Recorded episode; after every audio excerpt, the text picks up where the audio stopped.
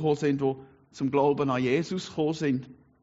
Und mit dem dritten Pfeiler haben wir uns vor, drei, vor zwei Wochen befasst. Dort ist es darum gegangen, äh, von der Bedeutung her, einer, der das Abenteuer wagt und haben dann eben auch gehört, dass Gott uns berufen hat in ein Abenteuer, gerade auch mit ihm und was das kann heissen. Und eigentlich so der Logik entsprechend wäre jetzt vielleicht heute der vierte Pfeiler dran, aber es macht ja nichts, wenn man Schemata durchbricht. Und darum äh, redet meine Frau über den letzten Pfeiler, wo auf ein Thema hinweist, das eben sehr, sehr anspricht. So schauen wir heute die Brücke an und so von der biblischen Traumsymbolik, zeitgenössische biblische Traumsymbolik, ist das ein klassisches Bild für Jesus und für den offenen Himmel. Oder eben anders gesagt, ja genau, offene Himmel. Oder eben anders gesagt, die Brücke, wo wir gesehen haben auf dem ersten Bild, die steht für das Kreuz von Jesus.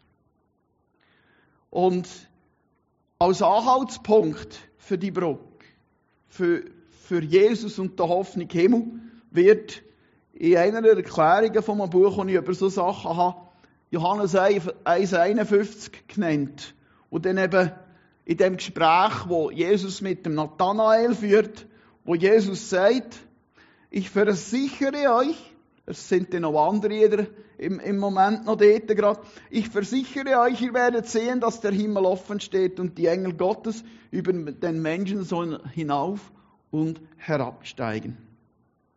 Und wer mit den biblischen Berichten aus dem Alten Testament ein bisschen vertraut ist, der erinnert sich auch an die Flucht von Jakob. Das ist so ein richtiger Trickster gewesen, der Jakob. Wirklich, also, äh, durch und durch und durch. Der Name ist schon in die Richtung einer, der wirklich so ein, bisschen ein falscher Typ ist. Und der Jakob, äh, der ist auf der Flucht vor seinem Bruder Esau, weil er eben dem Esau für ein Linsengericht das Erstgeburtsrecht und damit auch den Segen vom Vater abgeläschelt hat, vom Isaac. Und dann ist der Jakob unterwegs in einer einsamen Gegend und hat einen Traum. Und in dem, der Traum, dem begegnen wir im 1. Mose 28 und dort heißt es eben, im Traum sah er eine Leiter, die von der Erde bis in den Himmel reichte und er sah die Engel Gottes auf ihr hinauf und herabsteigen. Ja, der Jakob, der ist unterwegs und die, die zu Israel sind schon, der, die können das jetzt hier ein bisschen, der ist in dem Süden, in Beersheba, von dem heutigen Israel unterwegs und geht gegen Osten in das Land von seinem Großvater Abraham und seiner Mutter Rebekka. Und ich finde, die Reise ist eine perfekte Situation für ein prägendes Erlebnis mit Gott. In einer einsamen Gegend unterwegs sein und in der Hast hat er wahrscheinlich nicht einmal genug Wurst und Brot oder Käse und Brot eingepackt. Und er kommt jetzt so völlig erschöpft in die Gegend. Meine Frage da, die sich mir stellt, aber auch die ich euch stelle, ist, sind wir manchmal ähnlich unterwegs? Vielleicht auch gerade in dem Moment jetzt.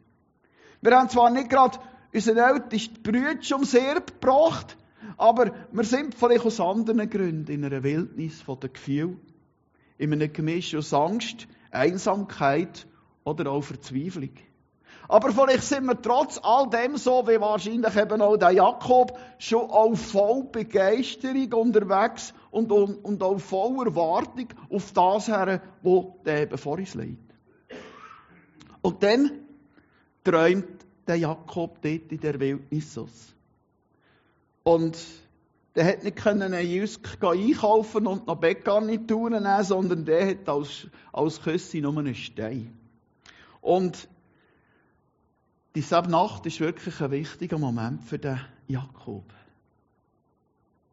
Was passiert mit uns in solchen Augenblicken, wo wir so ein bisschen irgendwo in einer Wildnis sind? In solchen Momenten, wo wir vielleicht alleine sind oder vielleicht sogar zur Nacht verwachen und einen Moment lang wach liegen. Was machen wir in diesen Moment? Was geht so ab? Die andere Frage ist, träumen wir auch regelmässig? Und wenn das so ist, schreiben wir die Träume auf. Also Träume sind Schäume gilt nicht. Das ist Quatsch. Stimmt nicht. Und äh, notieren wir Träume. Es ist vielleicht nicht immer etwas, wo wir etwas anfangen damit, aber, oder im ersten Moment nicht. Aber wenn meine Frau und ich am Abend uns parat machen vor dem Einschlafen und noch beten, dann bereiten wir uns eigentlich auch bewusst darauf vor, dass Gott zu uns reden kann. Dass Gott sich mit uns gerade im, im Schlaf kann treffen kann. Weil wer weiß, dass er gerade durch einen Traum in dieser Ruhephase zu uns Menschen kann reden. Und die Alten werden Träume haben, ich werde im Jahr 60, das passt bei mir ja gut. Und mir geht es eben gerade im Alltag meistens so, dass ich schwer erreichbar, wenn man einfach vor dem Bildschirm hängt oder sonst irgendwie am Quasseln ist und sonst irgendetwas macht. Und ich bin jetzt schon noch gerade ein bisschen am Arbeiten, äh, dass ich vielleicht doch mal auf Leitung bin. Beim Jakobs im Traum, was die coole Illustration zeigt, ist der Zugang zum Himmel frei. Und es öffnet sich da eine Tür, ein Portal kann man auch sagen. Äh, und die, die Science Fiction schauen, wissen, was das ist, äh, teilweise. Ähm, und der Jakob merkt, Gott ist mir näher, als ich je gedacht hätte. Also Gott in der Nacht, im Traum, kommt er direkt durch, also voll ungeschützt ins Mikrofon. Also voll ohne Filter, nichts. Und der Jakob hat gewusst, es ist wirklich so, das, was ich erlebe. Er hat gemerkt, hey, da findet echt ein Austausch statt zwischen Himmel und Erde. Zwischen der himmlischen Welt, wo Gott ist, und uns Menschen. Aber Achtung! Menschen, die sich beispielsweise in der Esoterik bewegen oder bewegt haben, oder offen sind für solche Phänomene, machen ähnliche Erfahrungen. Nur führen die sieben Portale, die dort aufgehen, in eine gefährliche Situation mit Geistwesen, die nicht zu diesen Wesen gehören von Gottes himmlischer Welt. Urvölker auf der ganzen Welt reden in ihren Mythen und ihren Geschichten davon, von Begegnungen von ihren Vorfahren mit Sternmenschen, sogenannten. Und die Geistwesen, ich sage denen von der Bibel her gefallene Engel, gehen sich wirklich vielfach als Leute aus anderen Sonnensystemen aus. Und sie behaupten sogar manchmal, sogar sie seien unsere wirklichen Erschaffer und Beschützer. Und in unseren Tagen passiert das wieder, und zwar zunehmend. Ich schaue regelmäßig Videos von Christen und Seelsorgen, weil mich das einfach interessiert die über das aufklären und darüber warnen. Und mindestens einer von denen hat sich früher der Esoterik bewegt und hat eben darum den Bescheid von beiden Seiten. Wie hat jetzt der Jakob können sicher sein, dass alles, was in seinem Traum passiert, wirklich von Gott ist?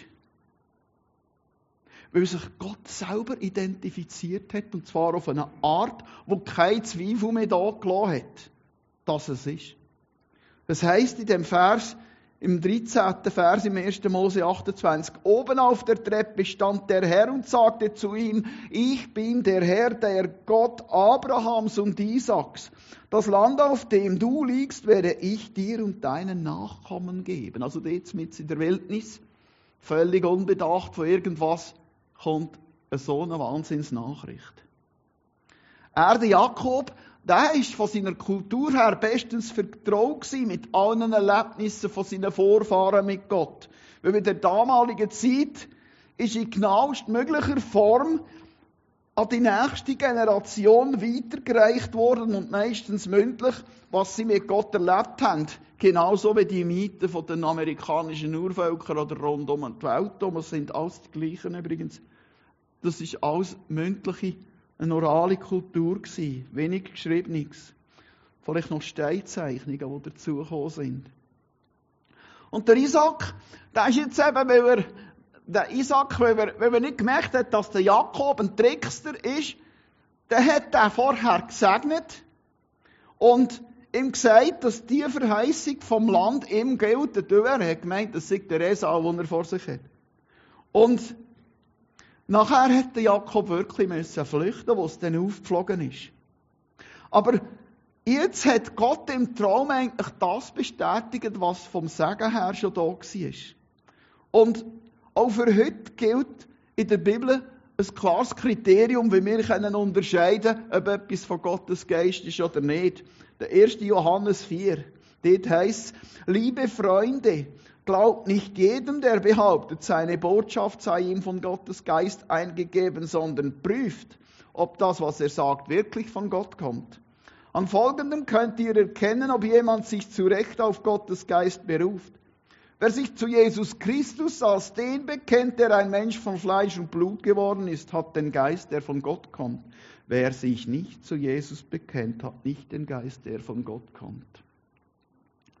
Und jetzt ist interessant, dass die, die so Portalsituationen erleben, dass die, wenn, es gibt auch Christen, die irgendwo so Konfrontationen leben mit dem Übernatürlichen und wenn die im Namen Jesus sagen, hau ab, dann gehen die. Also, die Macht vom Namen Jesus vertreibt die. Das ist also auch ein Indiz dafür, woher es kommen und dass sie eben mit Jesus nichts am Hut haben.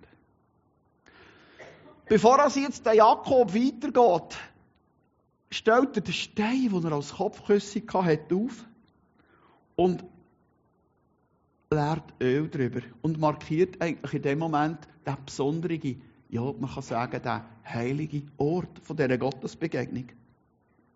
Und vielleicht denkst du in dem Zusammenhang jetzt, wenn wir davon haben, an ein besonderes Erlebnis, das du mit Gott hast oder gerade hast. Und wie es dein Leben beeinflusst oder beeinflusst hat. Ja, meine Frage darum ist, in welchen Augenblicken erlebst du, dass du unter einem offenen Himmel bist? Also mir hat es jetzt vorhin gedacht, der Himmel ist wirklich aufgegangen im Lobpreis. Wo erlebst du wie der Jakob? Offenen Himmel.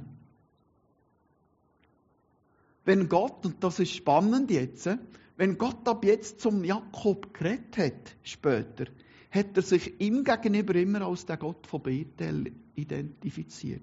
Ich finde das so genial von Gott. Gott führt uns, wenn er zu uns redet, in eine Vertrautheit hinein. Und er ist nicht einer, der so ein bisschen Verstecken spielt, ja, bin ich es oder bin ich es nicht, sondern er sagt ganz klar, hey, wie der, der zu Bethel erschienen ist, und ich sage dir jetzt Folgendes. Und auch das ist eine Bestätigung, dass sich eben um die gleiche Person handelt, die von Anfang an mit dem Jakob, seinen Vorfahren, unterwegs war, zum bis auf Jesus her äh, Heilsgeschichte zu schreiben. Geschichte von der Errettung von Gott, von, von den Menschen durch Gottes Handeln. Und der Gott von Bethel, der ist einer, der sich, nicht, der sich dafür interessiert, was auf der Erde passiert. Der hat sich nicht irgendwo seinem Himmel bequem gemacht, ist am Chillen und hat sich die Türen schön zugeschlossen, sondern und überlässt uns irgendeinem Schicksal. Nein, der Gott hat eine Leiter aufgestellt zwischen Himmel und Erde. Und jetzt wird es eben nochmal spannend. Wir schauen jetzt die Verbindung an mit dem Jakobs im Traum von der Himmelsleiterin und von Jesus. Im Johannes 1 lesen wir eben, und es lohnt sich, das alles zu lesen, wo ich da so ein bisschen die Predigtnotizen rein habe, äh, bei der Bibelstelle her, können da die ganzen Kapitel lesen, sind noch besser im Bild. Im Johannes 1 begegnet eben der Philippus, der mit Jesus eine Begegnung hat, im Nathanael. Und der, der kommt zum Nathanael und sagt, hey, du, wir haben den gefunden, wo der Mose und die Propheten von ihm geschrieben haben, es ist der Jesus, der Sohn von vom Josef von Nazareth. Und Nazareth hat dort so einen gewissen Ruf gehabt. Und der, der, der, der, der Nathanael sagt auch, hey Mann, da kannst du ja gut kommen von dem Kaffee. Und dann nachher begegnet der Nathanael kurz darauf ab Jesus. Und Jesus sagt, hey, da kommt ein aufrechter Mann. Da kommt ein wahrer Sohn Israel. Da kommt im damaligen Sinn äh, was er alles sagt in dem Moment, ist, da kommt keiner, der eine Täuschung vorhat mit uns. Da kommt keiner, wo ein Jakob drin steckt. Da kommt kein Trickster, sondern ein offener, klarer, ehrlicher Typ. das geht eben direkt auf den Jakob zurück. Auf seinen Charakter, bevor er, und er dann zurückkommt zwar erst, aber bevor er eben noch einmal so eine Wahnsinnsbegegnung in der Wildnis hat mit dem Mann, eigentlich mit Gott kann man sagen, wo er mit dem ringt und wo er nachher einen anderen Namen bekommt, Israel. Mit Gott gerungen und standgehalten. Und dann fragt der Nathanael, du hey, aber woher kennst du mich? Und Jesus sagt, lass ich habe dich gesehen unter einem Feigenbaum höckeln, bevor dir der Philippus gerufen hat. Und das ist natürlich auch noch einer, der reinfährt. Und unter einem Feigenbaum sitzen, das ist jetzt das spannend. Das ist eigentlich eine rabbinische Umschreibung dafür, dass jemand, wo, dass jemand dem, unter einem Feigenbaum sitzt, der ist gerade auch am Betten und über das Wort Gottes nachdenken. Und so kann auf das aber der Nathanael wirklich nochmal auf den Rücken gehen und sagen, Rabbi, du bist der Sohn Gottes, du bist der König von Israel. Dann packen sie das so richtig raus. Und was da klar wird, ist, dass Jesus wirklich uns in jeder Situation sieht. Und er weiß auch immer, wie es uns geht. Er kennt unser ganzes Leben von dort, wo es anfängt, schon bevor es anfängt und lang nachdem er es gehört hat. Er kennt unser ganzes Leben, wir müssen ihm nichts erklären. Aber ich merke, mir tut es manchmal gut, wenn ich einfach den Kopf leeren kann. Wenn wir einfach mit ihm teilen können, was mit uns gerade abgeht. Weil das je, niemand je wirklich ganz verstehen kann. Und jetzt können wir sagen, macht eigentlich eben Jesus die Brücke zum Jakobs im Traum und zu sich selber und zu allen, die da sind. Er sagt, glaubst du das jetzt nur, weil ich dir gesagt habe, dass ich dich unter einem Feigenbaum gesehen habe? Du wirst viel Größeres sehen. Und er äh, erfahrt weiter und sagt, ich versichere euch, ihr werdet sehen, dass der Himmel offen steht und die Engel von Gott über den Menschensohn auf und absteigen.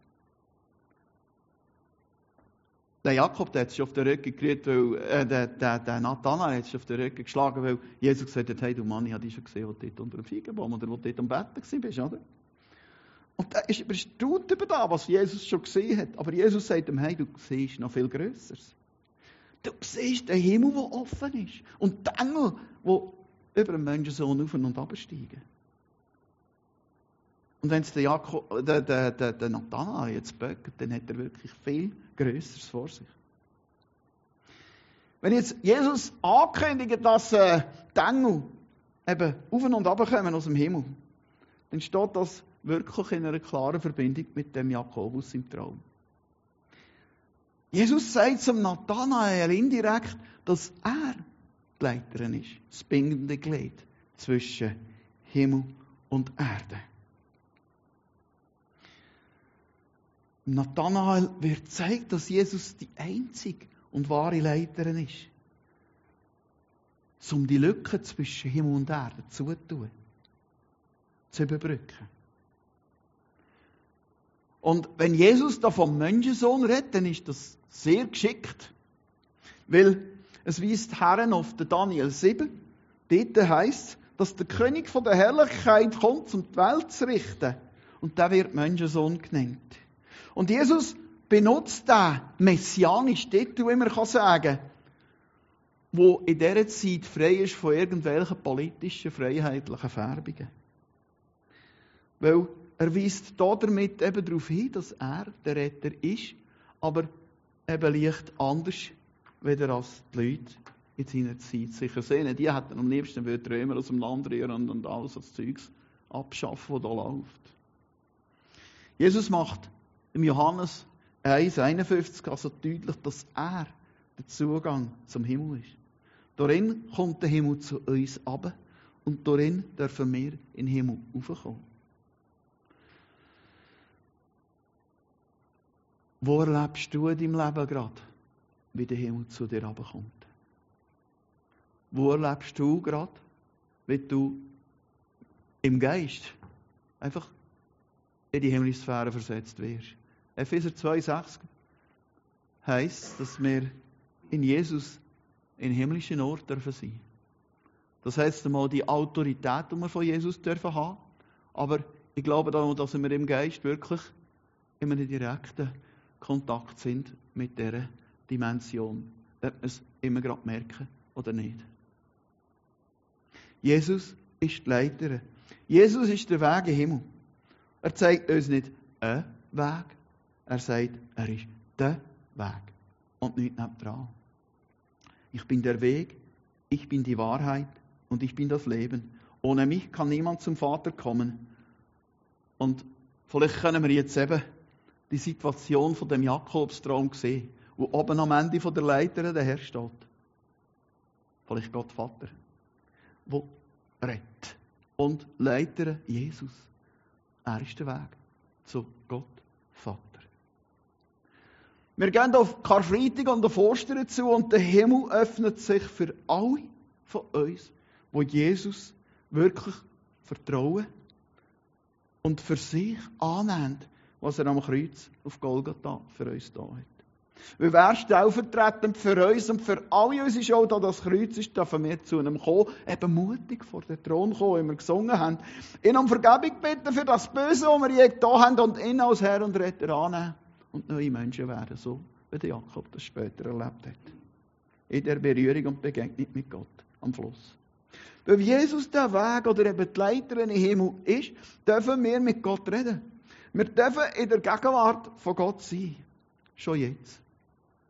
Keiner von uns hat das je verdient. Wir sind alle Trickster gewesen. Wir sind alle irgendwie falsche Typen gewesen, die abgehängt sind auf dieser Welt. Wir sind alle wie der Jakob draussen in der Wildnis gewesen. Es könnte sich keiner für etwas rühmen. Aber Gott gibt uns in seiner Güte seine Hand und lässt zu, lässt sich, lässt uns zu sich ein. Ein offener Himmel steht also für ein Leben in der Gegenwart von ihm und in der Gemeinschaft, in einer verbindlichen Beziehung mit ihm. Es steht auch, ein offener Himmel steht auch für einen gegenseitigen Austausch. Und wenn wir jetzt in die Lobpreiszeit hineingehen, dürfen wir wirklich neu zu Jesus kommen.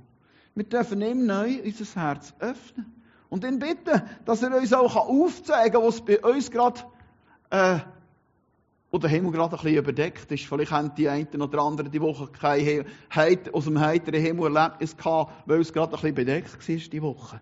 Also vielleicht können wir wirklich zu ihm kommen und sagen, hey, bitte nimm, wenn es da irgendwo Funken hat, nimm sie bitte weg.